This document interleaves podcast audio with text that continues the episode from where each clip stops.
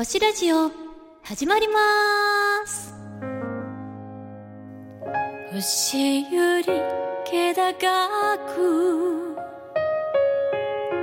月より優しく。こんにちは。星ラジオにようこそおいでくださいましてありがとうございます。ナビゲーターをさせていただきますのは学生案内人カノプスとココユラスインガーのまこです。よろしくお願いします。どうぞよろしくお願いいたします。この星ラジオはアトリエ T の企画運営でお届けしております。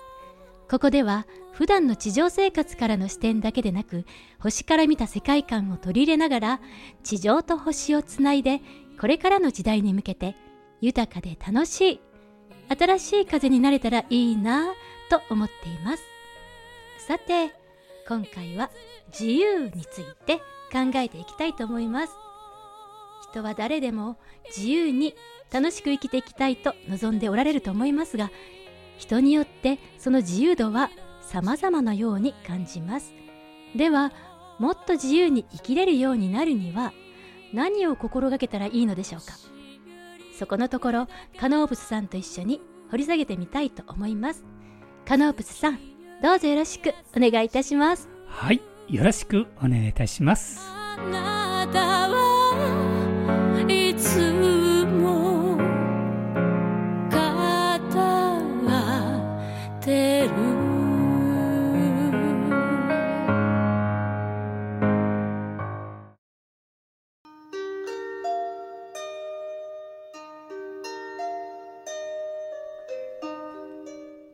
はいカノープスさん。ね自由っていうことなんですけども、カノープスさんは自由についてどういうふうに思われます？ねえ昔から自由ってね、うん。言ってますけどうん。まあ本当に自分の気持ちがねうん。こう素直にはい。表現できる、そうですね、うん。そういうのがまあ一つ自由と言ってもいいかなと思いますね。そうですね。自分らしくなんかいつもね生き生きと楽しく表現できたらいいなって思いますよね。うそうですね、ん。でねそういうふうにねするためにはやっぱり心がけていったらいいよねっていうことあるんですよね。でカノプさん的にはどのような考えをお持ちですか？そうですね。まあ僕はまあ前のあの覚醒案内局カノプスでも瞑想をししてるわけですね。はい。んでもともと僕らは自由だったうん、というのをね、はい。あのまあ、体感してるわけです。うんうん。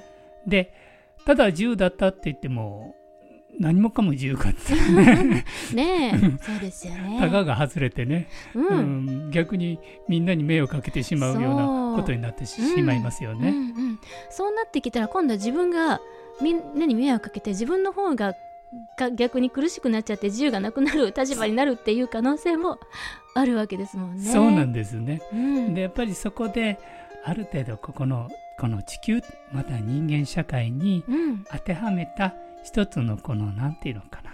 こうす世界観っていうんですかね、うんそのまあ一つの結まあ、形みたいなものはうん。うん僕はまあ若いうちからね、はい、まあ、作ってはいるんですね。そうなんですか。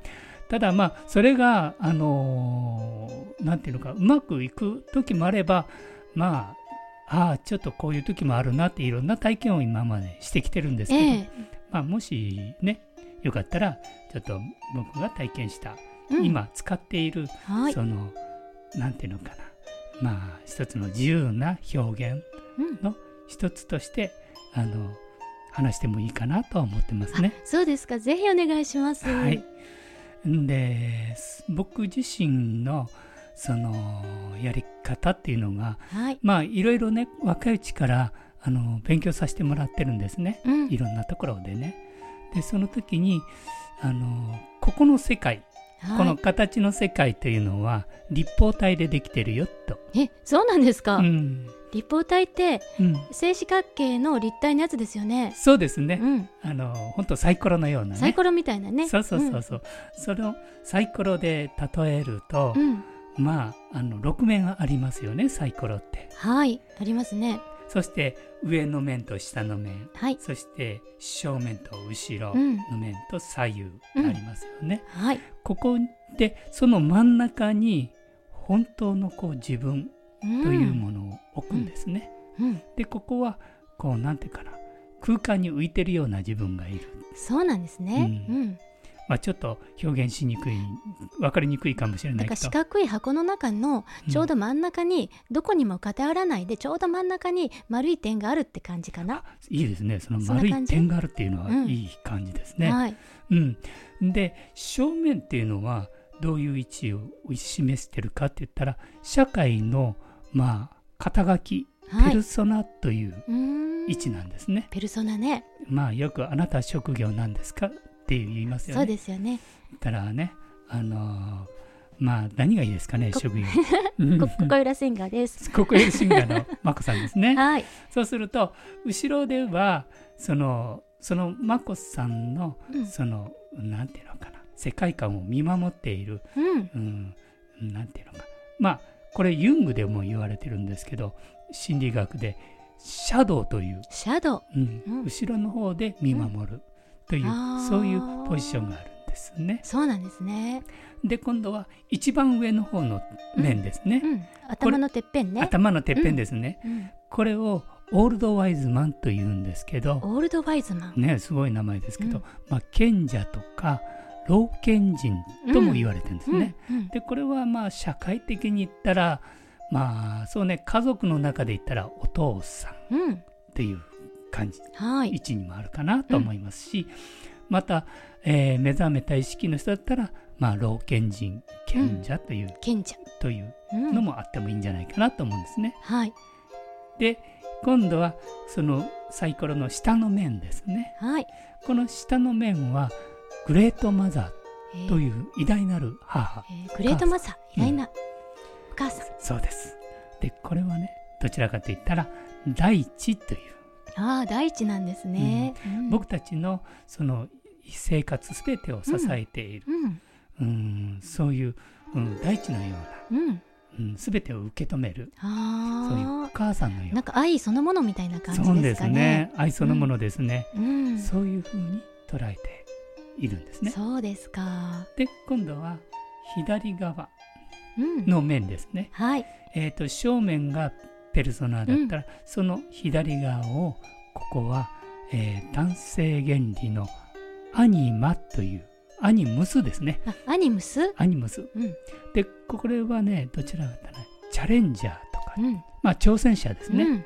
いろんなことを試みるとか。うん、今度はこんな遊びこんなことに挑戦してみよう、うん。冒険とかね,、うんうん。ね。よくあのうん男性の人はあの冒険とかね、うん、そうですよこう試ね。みやるの大好きですよね。ちょっとこれやってみようっていうね。そうそうそうそうそうそうそう。そんな感覚？うんうん。そうですね。うん。そして今度はその右側の方のうんこれは今度は出力する方なんですけど、はい。これは遊び。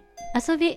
うん。もう遊びと言ったらね、あの楽しむお花とかそう言ったら何でしょう？ん、遊びってなんか、まあ、なんかすごい気持ちがワクワクしながら、う。うんわあ楽しいなーっていう、うんそういう感じですかね。そうですね。何するにしても、もうお料理するにしても、そうです。そうですあのまあダンスするにしても、うんまあスポーツするにしても、うん楽しいですよね。楽しいですねなんかするの。うんこれをうんまあここのユングの世界のうんそこにちょっとこの立方体に当てはめると、うん右側はアニマといってうん女性を女性ね表すんですね。でまあこれはねどちらかというと楽しく遊ぶ。うん、表現を表現をのびのびと。そうそうそうそうそう。楽しくのびのびと表現する。そうそうそうそうでも結構自由な世界ですね。ごく重要ですね。うん、でこの6つのこの面。うん、はい、この各一つ一つのそのオールドワイズマンうん、グレートマザー。はい、そして、えーし後ろの方はシャドウとか、はい、えーあ正面がペルソナ。うん、そして左側がアニムス男性テリですね、入力なんですね。入力ですね、うん。そしてあの出力する女性側の方がアニマ。これを一つ一つのポジションを、うん。えーユングではアーキタイプという。アーキタイプ、あ、これはユングが提唱したものなんですか？そうなんですね。うん。それをちょっと当てはめて、うん、えーやってみると、うん、でその時に6つのアーキタイプを自分が真ん中から、うん、もしくはその中心からね、はい、その状況に応じて演じてみる。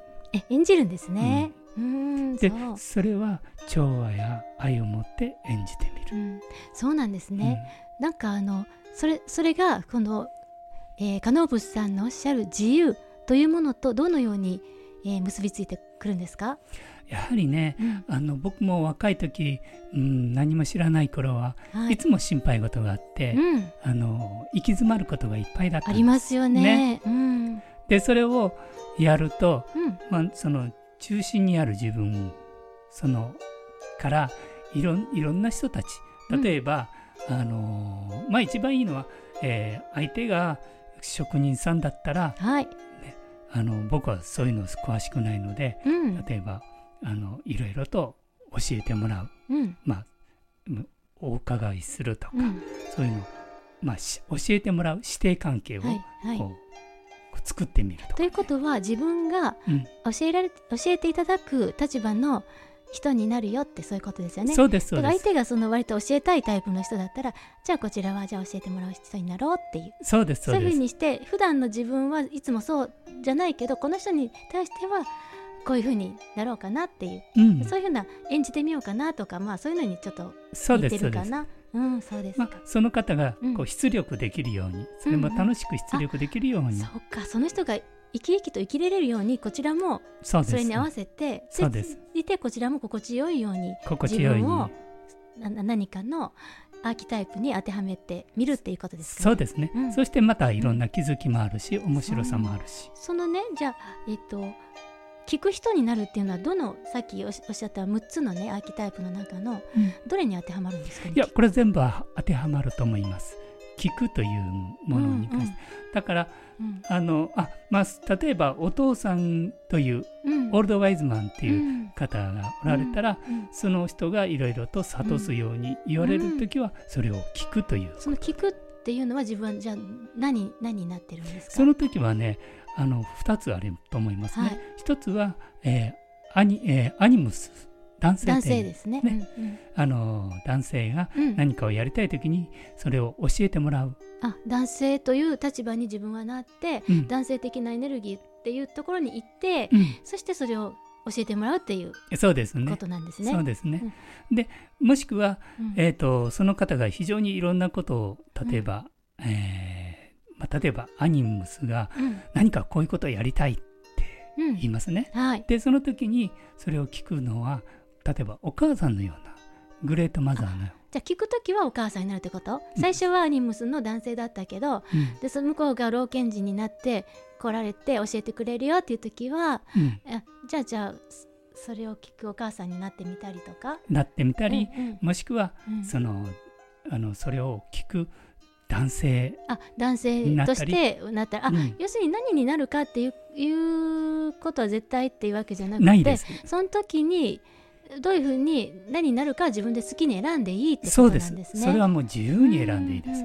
今、この中で一番最適なものを選択していくんですね。はい、あその3つの6つのタイプの中から今じゃあこの人こんな感じだけどじゃあこの6つの中でどれが自分があの居心地いい 居心地いいかなっていうかそのねお互いにこういい関係で入れるかなっていうところをその場その場でこう意識して選ぶっていう。そうです。そういうことなんですよね。もう瞬間瞬間に選択してそれを演じていく、はいはい、楽しんでいく。そのことによって例えば自分はもうずっとあのアニムスなんだ男性なんだって言って、えー、どんな時でもそれに固執して他の、うん、ねタイプにならないでいたら、うん、ちょっと不自由になって行き詰まってなんか感情的にも嫌な気持ちになったりとかなんかそういう風になっちゃうことがあるっていうことですよね。そうです、ね、だからその自由っていうのはいつでも自分はその場その場に合わせてその時のふさわしい状態を選べるんだよって。そうなんですね。そういうふうにして生きていくというねそうです、ね、ツールとしてさっきおっしゃったアーキタイプを使えばいいじゃないですかっていう、うん、なかなか分かりやすくあの、ね、解説していただきましてありがとうございます。とんでもございません。なんかいい教えをねいただいて。ね、うん、それはでも参考になりますよね。そうですね、うん、今ね言ってましたね。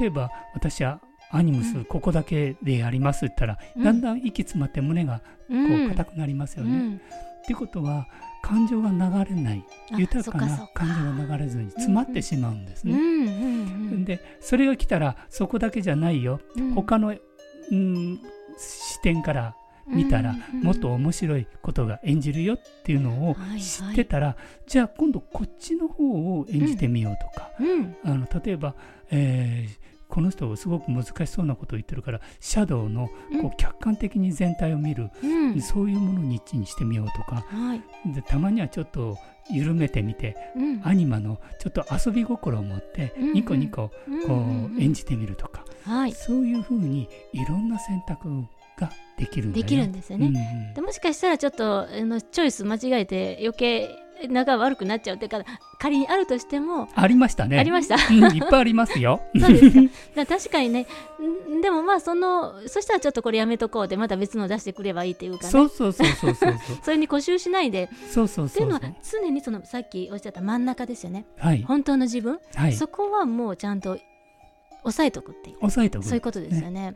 うんこでこの中心という真ん中、また中心というところがすごく大事なんですね。すごく大事なんですよね。うんこれがね、本当のまあ自分。本当の自分。うんまあここが開いてうんくれると、うん自由自在にこうこの世界をうん楽しむことができるんですよね。るんですね。こうじゃなくちゃいけないっていうのが、うんなくなってなくなるのね。もっと自由にあの、うんいろんなところを遊べるよって。そうですね。うん私が一つ思うのはうん本当の自分っていうものはうんあの一体何ですかって思うと思うんですけど、うんうん最近思うことはうん本当の自分っていうのはうん実はすっごく素晴らしい存在なんだってういうんことなんですよね。そね。それを自覚できるとですねうん。あ本当に自分は素晴らしい存在であるから、うん。外側からどのようなうん。あの、まあ、批判であったり、うん。嫌がらせであったり、まあ、仮にネガティブなうん。ことがあっても、あるいは逆になんか非常必要以上にこう褒められたとしてもうん。その本当の自分っていうものを知っていたらそういう外側のアプローチに対して、うん。えー一喜一憂しないで済むっていうね、うん。えそういうふうに思うんですけれども、うんでだから本当の自分はあの愛愛だし素晴らしい存在だしっていうところをまずしっかりと確立うん。していけたら本当は一番いいんですよね。そうですね。うんうん。まあこれからうのん。その大きく今ねはい、時代が変わろうとしてます。うんうん。そうするとね一番こうな大事なところは実はここのうん。あの中心のはい。本当の自分うにん、なることが一番そうなんです、ね、近道なんですよ実は。そうですか。本当の近道なんです。うん本当の近道なんですね、うん。本当の自分になることね。そうなんです。そあの、ねうん。あとはねさっき言ったそのオールドワイズマンとかグレートマザーとかいろいろ言いましたね、はい、あれは遊びの世界なんですね。うん。まあ、それはそれでツールとしてね、楽しんでね、うん。やっていけたらそれは楽しいなと思いますうん。ね、うん。だから自分本当の自分っていうのは確固としてうん。素晴らしい自分っていうのはもう不動、うん。微動だにしない。うん。不動の存在っていうところをしっかり、そうなんですうん。ね。あのここでね例えば、うん中心に本当の自分がある時とない時では、うん。ちょっとね、あの感覚は変わると思わいます。かります。私大体自分本当の自分ってなくって生きてきたんで結構、うん。そうなるとねうん。形式様式が入ってしまうんですね。うん。でその様式を重要視してしまうんですね。うんでも本当の自分が入ってくるとうん。様式や形式型にあんまり気に気にならなくなって、うん。それは遊びそうなんだ、気楽もう本当自由にうん。気楽に、うん。あのーどうこの時はどうやったら面白くなるだろうかとか、うん、なんかその次の突破口はないだろうかとかね。そう。ワクワクしなががらね、そうですか。探していく。わその感覚ね。その感覚がねつかめたらうん。自由度って高まるってことですようねん、かなりね、かなりね。重ですね。うんうんかなり、うん。だから自分は何者だっていうことをまあまあ愛である。素晴らしいそ,、ね、それさえ踏まえておけばあとはですね、えー固定しなくていいんじゃないかなって。そうそうそう。だって私はこんなことが苦手で、うん。まあ、こういうことに関してはまあちょっとやりたくないことだしとかまあここはちょっととかね。まあ結構ネガティブなものとかまあポジティブにしてもまあまあ、ポジティブはまだいいんだけどネガティブなことって日本人思いやすいですよね。私あんま価値がないし出してこういうところではうまくできないしとか。だからそれって自分で決めちゃってるだけであって、うん。あの本当にそうなのかって言ったらそれは本当は自由に選べるっていうところにあるんですよね。そうですね、うんうん、だから、まあ、女性だからこうしないといけないとか男性だからこうしないといけないお母さんとはこうしないといけないとかねそういうまあ世間の常識ってあるじゃないですか、うん。世間の価値観、うんうん。ね、そういったものが、あの自分もそれを取り入れてそうああろうとうん。する、まあ、ある部分ねそれも必要な時はあるんですけど、うん。それを自分を不自由にして苦しめてまでねうん。それを採用してやり続ける必要は全然ないんですよって。そうそうそうなんかそう思うんですよね。うん、もうねあのもう本当そのままですね、うん。今あのマックさんが言われた通り、はい、その社会の物差しっていうのは、ええ。うん、ある意味こうだというふうに限定かかった時にはうん、あの生命力がね落ちてしまううんんそうなんですね。うん。です。でそうじゃなくその瞬間瞬間にうん。こう楽しく生きようとした時にはうん限定をかけない。うんうん。あのなんていうのかな。なんか断定しない。断定しないね。うんうん。もうだから、えー固定観観念っていうの？こうこうだって決めつける、うん絶対そうだ。っていう思い込んじゃってることってすごく多いと思うんですけど、うんうん。そういう固定観念が結構自分を縛っちゃって不自由にしているってことうんうん。あるんじゃないかうんな、うんうん。うん結局外側にその自由があるというよりもうんじじうん、結局は自分が縛っててそれで自由がなくなっちゃってるっていうことがあるんじゃないかなって思そううんですよね。ね。まあ、うん。あのー固定しないで、うん。まあ世の中にまあこのさっき言ったうん。いうん6つのねはい、パターンがあるんだっていうことをうん、ざっくりざっくりね。ざっくりしててうん。それを応用しながらうんうん、でもそこにあまり固定しないで。まあね。ぬうんうんうん。自由にそうですうんねキャッチボールができるようにね。そうですね、まあ、うん。自分のやり方でいいから、うん。そうしたしそういったツールを参考にしながらね、うん。いつも本当の自分というものに立ち返るうん。んある役割をうん。ね例えばお父さんの役割お母さんの役割うん。ねやったとしてもいつでも自分の本当の自分に帰れるよって。うん。いついつでも本当の自分を忘れないでいるよって。うん。でそういうところからうん。遊びのつもりで何かになってみるっていう、そういうのがいいのかもしれないですね。そうですね。う。ん。あの昔はもう最近ねあのうん。車はあのオートマチックですよね。そうですよね。オートマチックですね。うんうん。昔はねあのギアがねシフ、うんあのしなんていうの？シフトさせるのがあったんだけど、真ん中にえっ、とニュートラルっていうあはい。ありますよね。うんでそういうふうに運転しながらうん。うんこうギアを変えていく。その状況に合わせてうん。そのギアを、まあここで言ったら6面あるんだから6段階のシフトをして、うんバックもあればうん。そしてギアで5段変速とかね、うんうんそういうのとちょっとまあ例えのをね、まあなんとなくわかります。ううんん、それは。うん。その道路状況やいろんな状況に合わせて、えーギアチェンジしていくというような、うん。だからもう絶対こうじゃないといけないっていうのを思わないってことですね。うん。その場でその本当の自分さえ外さなければ、うん、本当の愛ある愛ある存在っていうところを外さなければ何やってもまあある意味いいよって。そうですね。ね人に迷惑かけたり傷つけたりすることはないからね、本当の自分でいるってことは。うん。やっぱりこの本当の自分にうん。気づけるか気づけないかが、うん。まあこれからね、うん。あの新しい時代に入っていくそうですね。中でね、うん。えーこれが分かってくるとうん。まあもうとてもこう楽しくうん。これも一つの道具としてね、そうですね、うん。なんかいろんな道具がねあるからうん。そういうのを楽しく使ってうん、遊んでいけばいいっていうね。そうですね、そう。だからそう。だから最近分かったことですけど何度も言うようにその本当の自分っていうのは間違いなく全ての人が全ての存在がうん。素晴らしくて愛の存在だってそれが本当の自分だって。そうです全てね。の人が間違いなくそうなんだっていうことをうん。あの認識うん。していくっていうのがそれが本当に腑に落ちたらいいですよね。う、うん。んそしたらねだいぶ柔らかくなると思いますね。うう。んん。そういうふうにね自分のことを信じれたらすごく幸せになると思います。まあ本当ね、うん。今信じると言ったけど本当にね、うん。本当の自分を信じれるようになったらね、うん。これこそ本当の自信になりますよそうでねす。よね。ううん。んそうなんです。だから人に対しても同じようにね、うん。みんなそうなんだって言ってうん。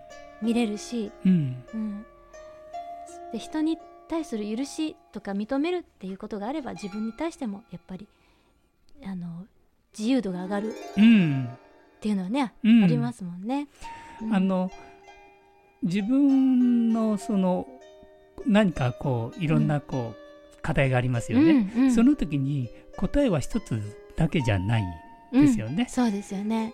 で今6面言いましたよね、うん、6つのアーキタイプ言いましたね、はい。この6つのアーキタイプから答えは6つの答えが出るんだよっていうことなんです。すだからあのー一つの答えに執着、固執する必要ないんですよね、うん、そうですよね。うん。よくね真理はねうん。本当のことは人の数だけあるって言いますよね。そうですね。だからその人にとっての真理っていうのは一つなんですよね。うん。うん、だからじゃあほそれは本当の真理っていうのはあのー一つなんですけどその人にとっての真理は今一つって言ったけどその人にとっての真理はあの本当に真理なんですよ。うんでもだから人の数だけあるっていうのもそれも確かなんですよね。確かですね、うんだからそこを受け入れてあげる。うんだけど自分の真理はそその人と同じじゃないんですよね。そうですね、違ってたら違ってたでいいんですよ。そうそうそう同じにしなくてもいいんですよね。うんででも違いがあってその人はそうなんだなっていうことを受け入れるっていうことは自分の可能性を広げることにそうですなるねんだなってう思んうんですよね。あの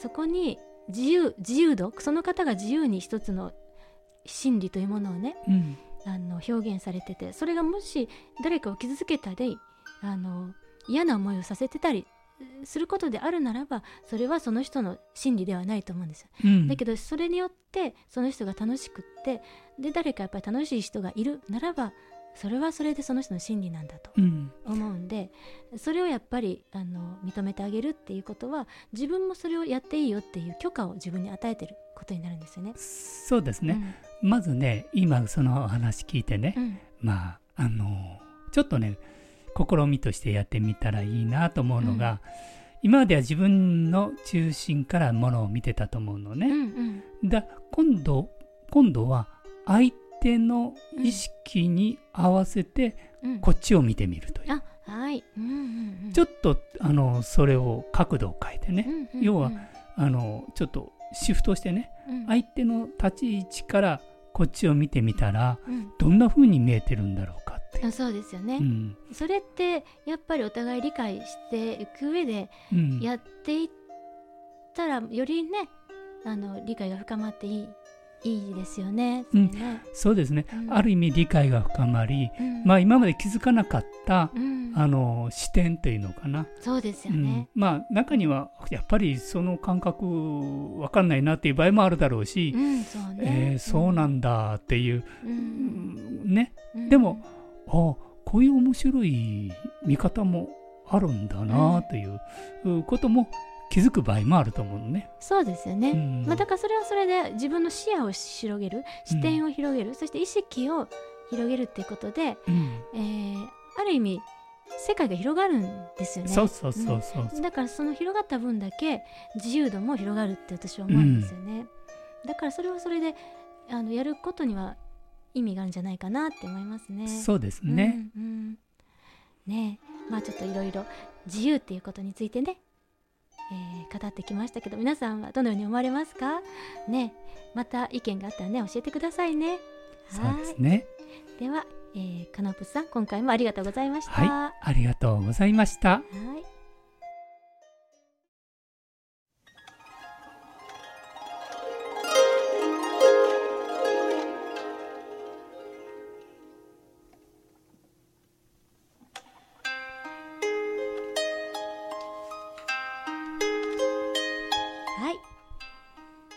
そろそろお別れの時間が近づいてまいりました。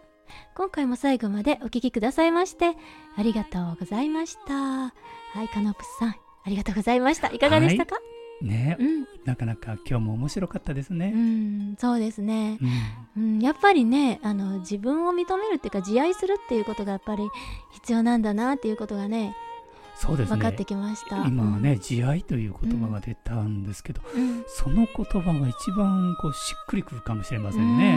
んそう、うん自愛がそのそもそもねその中心であればうん、あの怖いもんないんかも。そうそう。その自愛っていう自分の由来を知ってたら、本当に自愛っていそうな意んですよ味がねね。深くねうん浸透すると思いますそうね。でまたその言葉についてはまたねあのまた先でお話ししたいなと思います。はい。はい、えー今回もありがとうございました。そして皆さんまたご意見お願いしますね。あそしてあのね、いつもねですけれども、ちょっとね、チャンネル登録、グッドボタンね、あ押していただきたいんですけどもね。最後に出ましたね。はい、えーいかがですかね。カノフさん、い押していただきたいですよね。えお押して？あー グッドボタン押していただきたいですよね。ああそっちの方のねそっちそっち。ま、うん任しておいてください。しっかりお押させていただきます。うちわでね。では、ね、また次回、えーラジオでお会いできることを楽しみにしています。カノプスと、まこでした。それでは。またねー。